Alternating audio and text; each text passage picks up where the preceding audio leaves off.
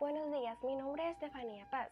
Hoy estaremos hablando de la Edad Media, pero antes, ¿cómo crees que era la Edad Media? Si piensas que era una época de lujos, castillos, hermosos vestidos y fiestas.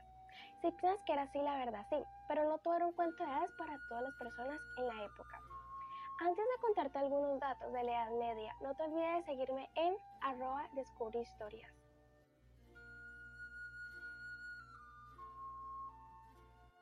La Edad Media transcurrió desde la Acadia del Imperio Romano del Occidente, en 476, hasta el descubrimiento de América en 1492. Pero te preguntarás, ¿qué acontecimientos pasaron en la época? No te preocupes que te contaré. ¿Cómo era la higiene? No existían utensilios de aseo, como cepillos de dientes, perfumes, desodorantes y mucho menos papel higiénico. En pocas palabras, la higiene era pésima ya que se bañaban una vez al año. Sí, como escuchaste, una vez al año. En la época el mal olor corporal era muy normal. Para actualidad nos parece algo casi imposible, ¿verdad? Pero la reina Isabel de Castilla solo se bañó dos veces en su vida, el día de su nacimiento y un día antes de su boda. No me imagino su mal olor corporal. Dice una leyenda que las mujeres hacían sus necesidades sin quitarse la ropa y usaban la orina como enjuague vocal. Al menos en la actualidad tenemos utensilios de aseo. ¿Sabías que los abanicos no eran utilizados para disminuir el calor? Sino que eran utilizados para minimizar el mal olor corporal de las mujeres? No obstante con eso, si supieras por qué usaban grandes sombreros, pasan algo desagradable, pero eran utilizados para ocultar la cantidad de piojos y no saltaran de sus cabezas. Para sorpresa de muchos en la Edad Media tenían mucho cuidado con la higiene dental.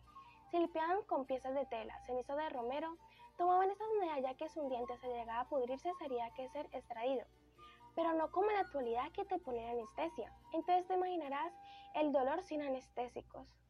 ¿Sabes por qué en la actualidad hay la tradición de que la novia tuviera un ramo de flores? Si no sabía, la tradición nace de la Edad Media. La razón es que en la época el ramo de flores era perfumado, para disimular el mal olor de la pareja. ¿Qué comían los reyes? Su menú consistía básicamente en carne de cordero asada, rodado de tocino con mucha grasa. La casa también era una constante en sus comidas. Los doctores de la época desaconsejaban las frutas y las verduras, ya que eran comida de los pobres, del pueblo raso. Siendo sinceros, tenían mejor alimentación los pobres, ya que comían saludable, y los ricos tenían una alimentación no saludable. Había cucharas y cuchillos, pero no tenedores, así que comían con las manos. Pero como su higiene era tan pésima, ya te imaginas lo limpio de sus manos al comer. Esta mala higiene fue fatal, porque llegó la peste negra, la cual podríamos decir que fue una pandemia que mató a un tercio de la población. Desde aprendieron que la higiene era más allá de quitar los males olores. Pero devolvámonos un poquito. ¿Sabes por qué se bañaban una vez al año? La razón era porque la iglesia prohibía las costumbres higiénicas, ya que decían que era un pecado y un capricho, ya que era muy costoso. Los sacerdotes y médicos extendieron toda la creencia en toda la población. Que el agua debilitaba los músculos, generaba enfermedades. También decían que era mala para la vista, para los dientes, para el rostro. Pero dirás, ¿solo olía mal la clase baja? Pues no, olía igual a la clase alta y baja. Y cierto, ¿has notado ese cierto aroma de incienso? Cuando pasa cerca de una iglesia, a mí personalmente me encanta ese olor. Y si no sabía, la tradición viene de la Edad Media. En la época se quemaba incienso para frenar el mal olor de la multitud. La iglesia amenazaba con el fuego eterno a todo aquel que no siguiera su mandato. De alguna forma la iglesia quería manipular la mente del pueblo, como si este fuera un rebaño de ovejitas. Te contaré otro acto de la Edad Media. Estaba casi prohibido reírse, ya que para la iglesia era un acto diabólico. Algo muy raro, ¿verdad? Realmente esta prohibición tenía otras intenciones más lógicas.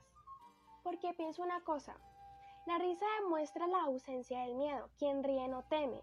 Esto simboliza una actitud de libertad emocional y mente abierta. Y eso a la iglesia no le hacía ninguna gracia, ya que si el pueblo no tenía miedo no tendría la necesidad de acogerse a la fe y a la religión. La excusa era que la risa ofendía a Dios, Nadie podía reírse en la iglesia, ni en el palacio real, ni en la guerra. Los sirvientes tampoco se podían reírse en presencia de su amo. La gente solo se podía reírse junto a su misma clase social, ya sabes, sirvientes con sirvientes, nobles con nobles.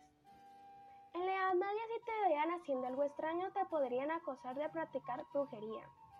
Cientos de miles de mujeres fueron quemadas en las hogueras. Las pruebas eran por los testigos que decían que estaban seguros que eran brujas las acusadas, aunque no hacía falta de que fueras una bruja para ser acusada. Cualquier persona que te tuviera envidia te podría acosar de bruja para acabar con tu vida y cualquiera se creía su falso testimonio. Uf, cómo me alegro no vivir en aquella época. Conclusión, la Edad Media no era un cuento de hadas que lo pasan en las películas. La higiene era pésima, la vida era muy injusta ya que te podían matar por acusaciones falsas. Tenían costumbres muy raras, pero para ellos en esa época era algo muy normal. La iglesia era quien tenía el poder y manipulaba al pueblo. Después de saber todo esto, ¿desearías vivir en la Edad Media? Si aceptarías vivir en la Edad Media, cuéntame el por qué. Escribe tus comentarios en arroba descubre historias. Espero que te haya gustado este podcast de la Edad Media. Goodbye.